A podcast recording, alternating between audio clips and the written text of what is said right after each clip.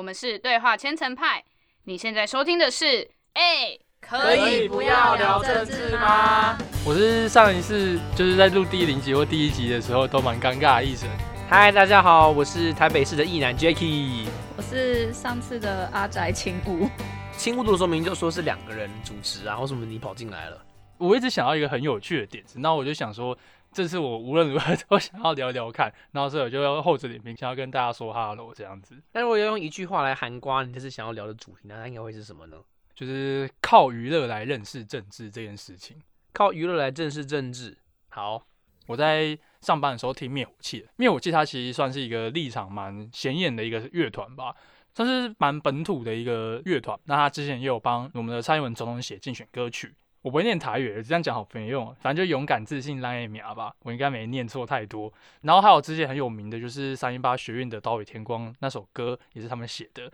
那我讲这件事情，就是因为其实蛮多人他们是因为灭火器这个团，然后才会开始慢慢认识到台湾独立这件事情。然后它背后代表什么东西？他们也许又不一定会知道。那有可能会有其他例子，又不一定仅限于灭火器这件事情。所以我才会想讲说，用娱乐来认识带有议题的情况，可能会导致什么事情发生。所以你在灭火器有遇到什么故事吗？跟灭火器相关的？呃，灭火器他刚刚说的那几首歌曲嘛，然后还有香港的事情啊，像是《双城记》啊，然后又或者是之前有讨论过什么，像是《无名英雄》这类型的歌曲，就会出现我刚刚听到那些人，他们可能是因为这个歌曲本身爱上这件事情，爱他爱的是歌曲，然后后面才有听到说，或者他们在现场才看到说什么，哎啊，这个怎么在场的其他人好像都是有某一些特定的立场，总之就是我有认识一些朋友啦，就是可能是在听团圈里面认识的。有时候在跟他们聊天的时候，就会有一种不协调感，可能是因为音乐本身，然后才慢慢碰到这件事情。那我之前呢，就是会有一些自以为是的代入感，然后想说，哎，你既然都会听特定色彩的团体了，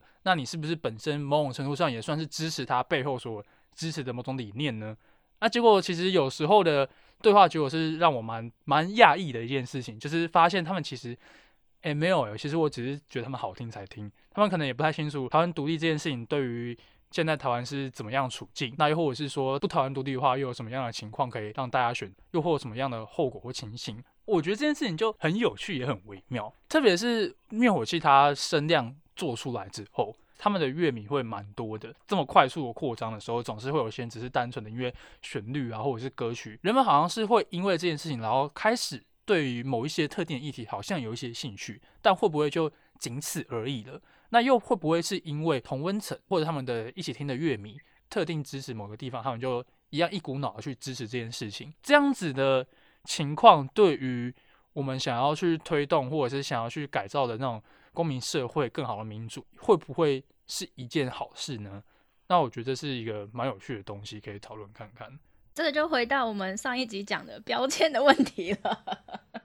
你听了这个台独乐团，那你就应该要对台独或者他们的歌曲有一些理解的这种感觉，这也算是某种程度上比较先入为主的一个感觉吧。而且像刚刚一层有提到歌曲背后的创作理念，我就想到一个也是跟灭火器有关的例子。刚一层有提到那首《无名英雄》吗？那时候《无名英雄》这首歌，我记得是搭国际桥牌社吧？可是他的副歌不是那个 “Let me stand out like a Taiwanese” 吗？那个其实是有一个。背后的故事在的，是刺杀蒋经国还是蒋中正，是不是？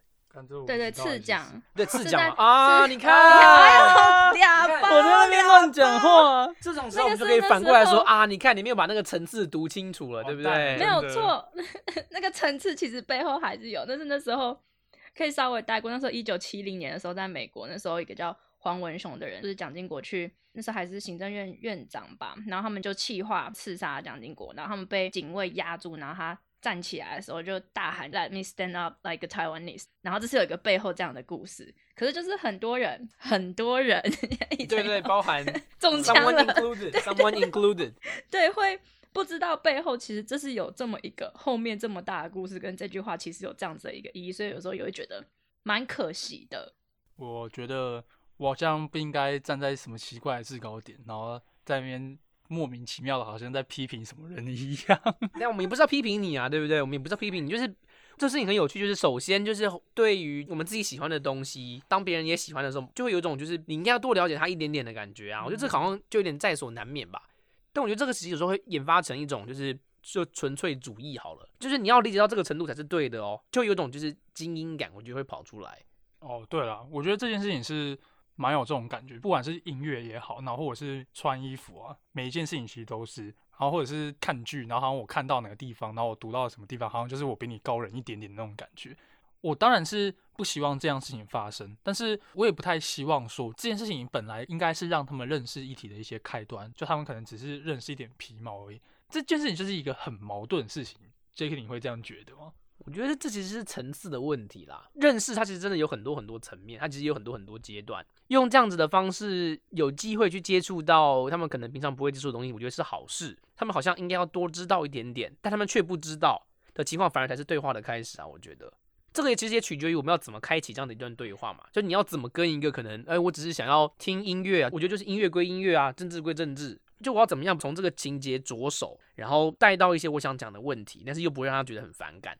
这个我觉得反而才是就是就是有着力点的地方了。这确实就是我觉得以娱乐来认识民主这件事情，或者是以娱乐来认识议题这件事情，可能还有其他问题。请问你会觉得像是什么？之前千层派不是有写过一篇那个跟伯恩有关的吗？我觉得这跟刚刚一层提到怎么从利用娱乐认识民主或政治，可是又要怎么样不让它失真，又或是甚至被反噬？我可能一开始会想到与恶。我觉得雨二跟夜夜秀都是某种程度上的例子，因为雨二那一阵子结束之后，就大家对死刑议题会异常的关注。如果看到网络上很多讨论，就会说什么啊，那个雨二里面那个怎样怎样，你没有看吗？他们都这样讲了，你怎么还不理解？这时我就觉得很就是有点被冒犯到的感觉。又不是全世界都要看雨二，今天是一个娱乐的剧，让大家好入门，不代表说你可以把这个东西当成一个论述。可是要怎么样从大家想要基于这个娱乐，然后去建构自己相信的东西，要怎么样更进一步的去做深入的讨论？我觉得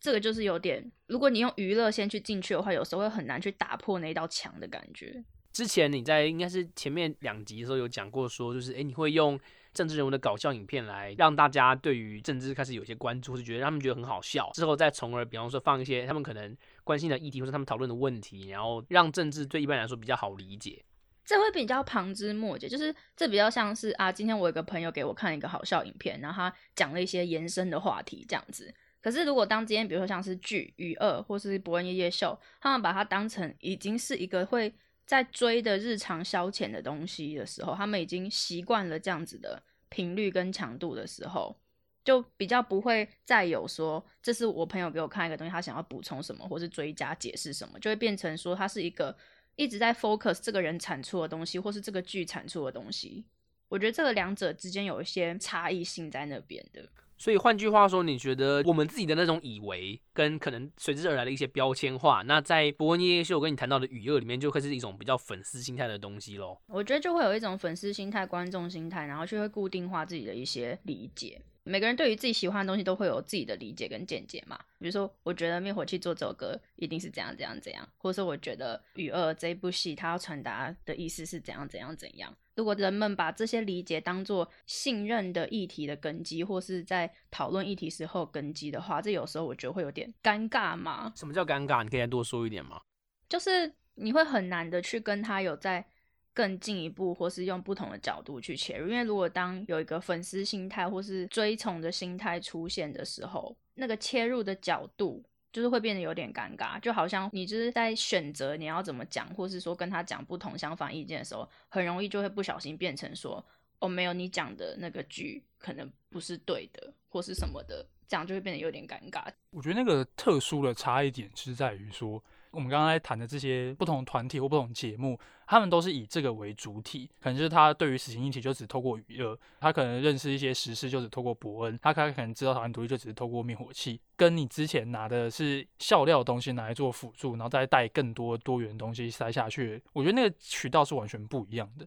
那这就会造成蛮多蛮大的问题，就是像是比方说要跟他们讲说，哎，为什么你会支持台独？然后呢？我经验是啊，就是有时候听的朋友就可能他们只会讲说剩下国民党不好啊，然后就没了，蛮可惜的那种感觉。就是都已经到这边了，那为什么没办法再更进一步呢？灭火器这边好像还好，是因为他们本身毕竟还是歌曲团队为主嘛。但是如果像是雨二或者是像是博恩夜夜秀，他们可能一定要传达出某一种目的的时候，在这种情况下，那他对于这件事情的认知可能就只停留在这个层面，就他可能没办法接受更多元的声音。刚刚前面有提到说，一旦这件事情跟他可能有一些不也不一定是想法的冲突，可能多一些补充，那这时候就会变成说，你可能是在批评你所爱的剧，你可能在批评你所爱的脱口秀演员，就变成这个样子。那我觉得这是一个蛮让我感到。不太舒服的点呐，听起来可惜的感觉，这个情绪好像就比较可以理解了，有种恨铁不成钢的感觉吧。你好像会觉得说，哎，你明明就已经看了这么多，听了这么多，理解了不少了，为什么你好像就没办法再给出自己一些论点呢？就尤其是当我们在讨论议题的时候，你会希望大家就可以更有自己的思考，而不是只靠一个单一的来源。当你想要尝试刺激他的时候，然后他开始觉得说，哎，他把这个东西当成一个对于他喜欢的东西的一种冒犯。因为现在我觉得蛮多的娱乐。不管是 YouTuber 还是什么，其实蛮多会越来越尝试去碰触这些议题性的东西。当然，你要说好处啦，就是相较于之前根本就没有人会想要讨论，那只是一群小圈圈而已。现在门打开了以后，大家人进来，那到底是想要走多深，还是就只想要站在原地发呆而已？组织动员的角度来看，你会希望你这一派的人越来越多越好，而且不太会去在乎就是他们的纯粹性。你希望你在动员的时候他们会跑出来，然后你希望他们在就是。你需要的时候，他们可以出钱出力，不太会去讲究他们到底懂多少，然后能够产生出多少自己独立的论述，然后你甚至不太会去在乎他们到底资料来源是哪里。因为确实以政治力量或者是政治角力的角度来看，那如果你的支持群众某种程度上都只是一味的支持你的话，那这样子其实对你来说，不管是对你本身，或者是对你的政党来说，那几乎是百利而无一害的。那这个当然只是对你的政党或者对你本身政治生涯来讲，但是大家盲目的在开始讨论这些事情，然后甚至是只跟随某一项特别的声音在看待这项议题的时候，那又会造成什么样的问题？那这样会是我们想要民主社会吗？可能前半段如果在讨论的是现象的话，在讨论的是从剧啊、从音乐来认识实施议题到底是好或不好，从这个层次我们要往前推一步，就是变成说，哎。我们到底要怎么去面对那一些？诶，我们实际看到，因为喜欢乐团、喜欢电影、喜欢剧，而讨论议题的时候，会把这些东西很往心里面去，或者甚至是不太能够就议题论议题，会把它 take it personally，把它当成说好像对我自己喜欢的东西进行攻击这样的一个心态，这样的人去做对话。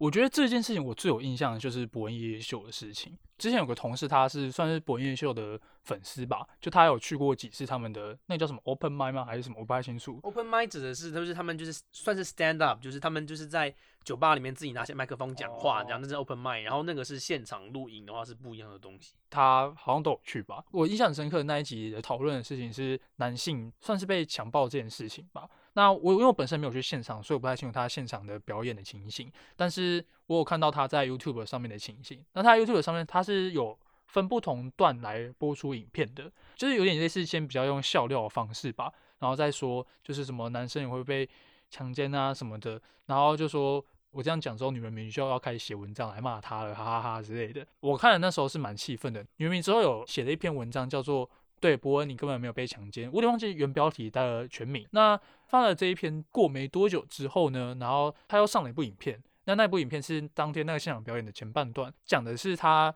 我自己是相信他可能有类似的经验，那也会造成他蛮大的一些痛处。那他是有讨论到说他自己以前的，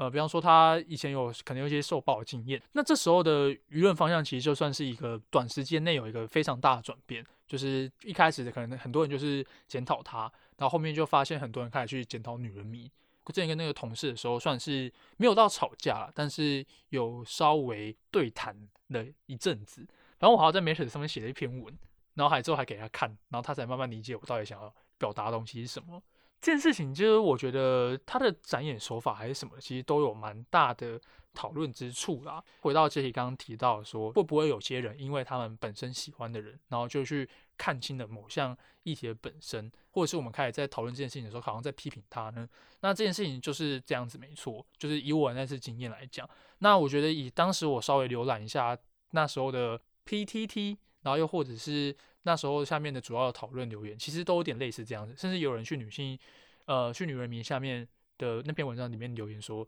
啊，女性主义就是这样子的啊，好好笑哦，就是什么这杯水想要强奸我之类的，就是。我自己觉得这件事情是真的非常非常非常非常可惜。如果你想要讨论男性受暴的议题，那当然有可以的，但是你没必要跟女性主义或者是大众所认为女性主义的代表品牌来做一个切割或做一个开战的方式。结果就是像这样子，那我那个朋友也觉得那件事好像没什么。然后我在这样讲的时候，他好像觉得我在批评伯恩的事情。他那时候他有去看现场，然后他也分享跟我坚持说，我觉得他们现场真的很棒，他根本没有想要讨论这件事情啊。可是我明明就跟他讲的是展演的后面的后续在 YouTube 上架的行为。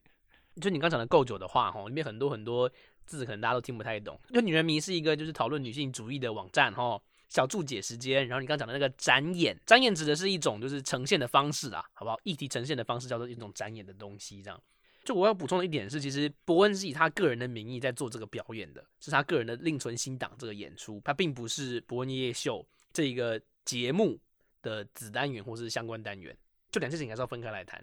因为其实我觉得就是像奕晨讲的，这其实就是牵扯到很多东西娱乐化、偶像化之后，很多东西会很容易失焦。就大家不会去用一个平常看待议题的想法去看待这件事情，然后其实其实就是就是一晨讲的这个事件是我有在现场的，所以你有去看另存新档，想不到吧？对，哇，孤立无援，而且呃，等一下，哎，可是你看，你就贴上标签，你又贴我标签了，我开始贴上标签了，我就是想说，哇，秦武一定会讨厌我。我前面还在认同你耶，重点是你觉得青木一定是伯恩粉哦，对，就是我记得他那个段子分成前后两段，前面是在讲他跟他老婆，然后后面是在讲他学生时期，他跟他老婆那个段子我还听了两次，因为我之前还有去另外一个也是脱口秀的一个场，他刚好就讲到这样子，然后所以其实在我来说，我觉得这件事情烧起来我会有点意外，因为对我来说那已经是几个月前的事情了。然后是直到今天才公开，然后刚好他在一个，我记得那时候有同时也有跟一个社会案件重叠，但我有点忘记是哪一个事情了。他在一个非常烂的时机点 发布了这支影片，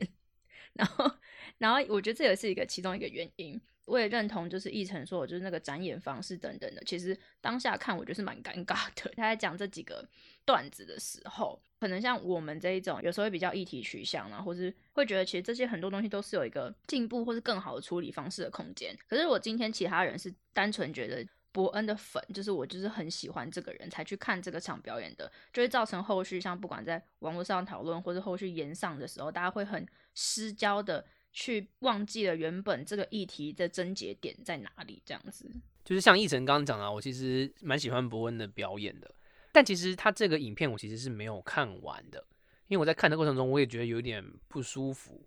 但这件事情其实并不妨碍我，就是去思考这样做的背后的原因到底是什么。其实就像刚刚青武也提到说，那个我们之前有出了一篇文章，叫做写给什么因伯恩事件而。面红耳赤的，对，面红耳赤的你，其实就是在讨论，就是为什么大家针对伯恩的这件事情，然后吵得不可开交，然后更想要往前推一步问的事情是，为什么他要这么做？他背后可能有哪些动机？然后我自己的想法其实是，我觉得的确，其实有一些人就觉得在讨论女性主义这件事情的时候，觉得自己被孤立了，好像现在女性主义可能大行其道，大家都会很重视女性的权益。但是就是好像同时他顺性别男性好了，还是就讲就是异性的男性当都可以啦。总之会让另外一些人觉得很不舒服，他们会觉得就是这东西好像会影响到我的一些权益。然后其实好像我们并没有再多加做解释，或者去关注他们的情绪等等的。拉远来说，其实就跟就是川普看见了一些无声愤怒的白人是一样的感觉啦。看见了一些被忽略的东西，然后想要借由这样子看起来很拙劣的操作来抓出一些内容，然后同时也跟伯恩自己觉得就是没有什么东西不能拿来开玩笑是一样的感觉。好吧，就是这件议题本身其实不是我们想要讨论的主题啊，我没有想要在那边花时间讨论到底伯恩这样做好或不好，或者是他这样做到底背后有什么动机，这不是我们要分析的问题。就是我们可以以伯恩这个例子来获得一些什么东西吧。不管是我们刚刚讲的伯恩啊，或者一开始提到雨二或者是灭火器这件事情，那其实平常我在看伯恩的人，比较像是在某种程度上会变得比较带有那种伯恩型滤镜，然后再看这件事情。就像我刚刚提到他下面的留言也是，我自己看到的情况就会变得说。好像那一瞬间好了，整个社会好像就是只存在着这个某种程度上像是这个偶像的声音。那其他人我们做那么久、耕耘那么久的议题或者是讨论的东西，好像就一瞬间被压过了。但他也许想要提醒我们什么，但是这就是我觉得为什么这件事情变成一个，如果你今天把呃一个脱口秀演员，然后或者是你把一部剧、一个乐团当做你信仰的核心，当做你认识议题的核心来讲的话，那可能会有一些问题存在。不过我觉得还是要想一下刚才的例子啦。那我刚刚提到跟那个同事，虽然我刚刚好像讲的是在吵架这件事情，有算是有一些火花出现，但其实后面我们还算是用一种蛮温柔的方式来结尾吧。我自己可以自己这样讲，反正你们也不认识那个同事嘛。好，他之后有按我 Matters 的拍手，所以应该算是而已。呃，如果是奕晨的同事的话，欢迎请留言在 Apple Podcast 或是在就是 First Story 告诉我们说你不同意奕晨的说法。请问你按拍手是不是只是想要维持一个表面的他？按拍手可能只是因为我不 比较想要让我再烦他了。你看，想当然耳都已经过这么久，我还是有点激动。那在当时的时候，我肯定是更激动一点。那我也开始去想说，为什么他会没有办法那么的马上 get 到我讨厌的点？就是我为什么不认同这件事情？那透过我的文字，然后还有我之后上班之后再跟他聊这件事情，那其实就会发现，他也完全不是我原本想象中那样子的人。其实，在那个时候，我很明显还是把伯恩脑粉的标签就直接盖在他身上。那直到后来就是比较冷静之后，才开始去想，那他为什么会没办法马上接到我想要讲的点？除了他是一个喜欢伯恩的人以外，会不会有还有可能其他原因？会不会是因为我讲的时候太激动了？会不会是我只是一味的在批评他喜欢的东西，而不是透过像刚刚提到，可以把他喜欢的东西拿来当做一个着力点去讨论这件事情？虽然从刚才的对话来讲，可能我没有表现出太大的成长，就是，但是这件事情算是让我有一个小教训。我觉得刚刚你那段反思其实真的蛮有价值的啦。不过就是一样是情绪的问题，就其实在对话过程中，其实情绪是很重要的，不要让对方觉得自己被冒犯，或是觉得这是一个不好的对话环境嘛。就是你要关心对方对于这件事情真实的看法，然后要尽量避免的去片面的理解他啦。我自己分享我的经验，就是其实伯恩这件事情，在我跟我女友之间，其实也讨论了蛮久，就大概就聊了快一个小时吧，就在聊伯恩这件事情。我自己其实就蛮喜欢伯恩的表演，但我自己不觉得我是个伯恩脑粉啦。然后我跟我女朋友就是讨论伯恩这次的表演状况的时候，她其实就她其实本来就不太喜欢伯恩，就是首先是我们对于笑话的那个定义是不太一样，就是我们就我同意伯恩的看法，就是什么东西都可以拿来开玩笑，但是我女朋友不觉得。就我可能有时候开一些玩笑，她就突然生气，就说：“哦，对吼，这个东西不能开玩笑。”那但是在这个过程中，其实我们就我自己觉得我没有太脑粉去帮伯恩做辩护。我喜欢他的表演的同时，但其实我也会觉得这个表演他这次的操作其实是不妥。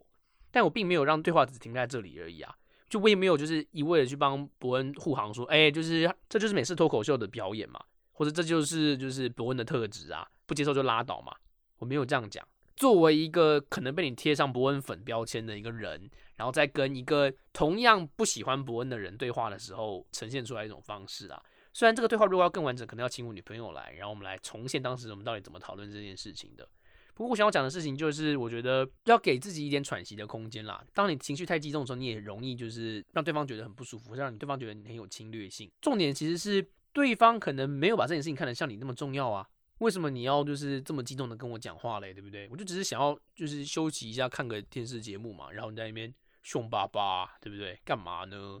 就是生气气就吼吼吼吼吼。然后我就就我要怎么办？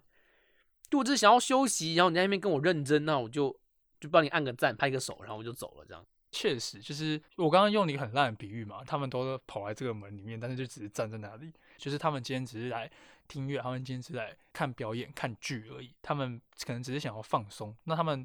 今天拿到了某一些东西，可能只是意外的收获好了。那本来就不是他们此行的目的。那为什么我们又要把，就是特别是我啦，我觉得我要反省 这一点。就是那为什么，特别是我要把这些东西直接强压在他们身上呢？那当然，我们可能某种程度上，那个是我们的终极目标好了，就是我们想要带来一个更好，大家可以随时随地聊这些事情的社会。但在想要达到这些之前，我是不是又太急躁、太一触可及？然后这时候就忘记对话是要注意的是什么？注意的是对方的感情，然后在对话这件事情能不能延续到下面，这样才可以真正的有保留下次对话空间，才可以真正有机会达到我们想要达到那个目标。我觉得这就是未来我们大家努力的方向跟课题的目标啊。虽然就是我们我们好像这几集一直都在讲一些非常就是理想主义的东西。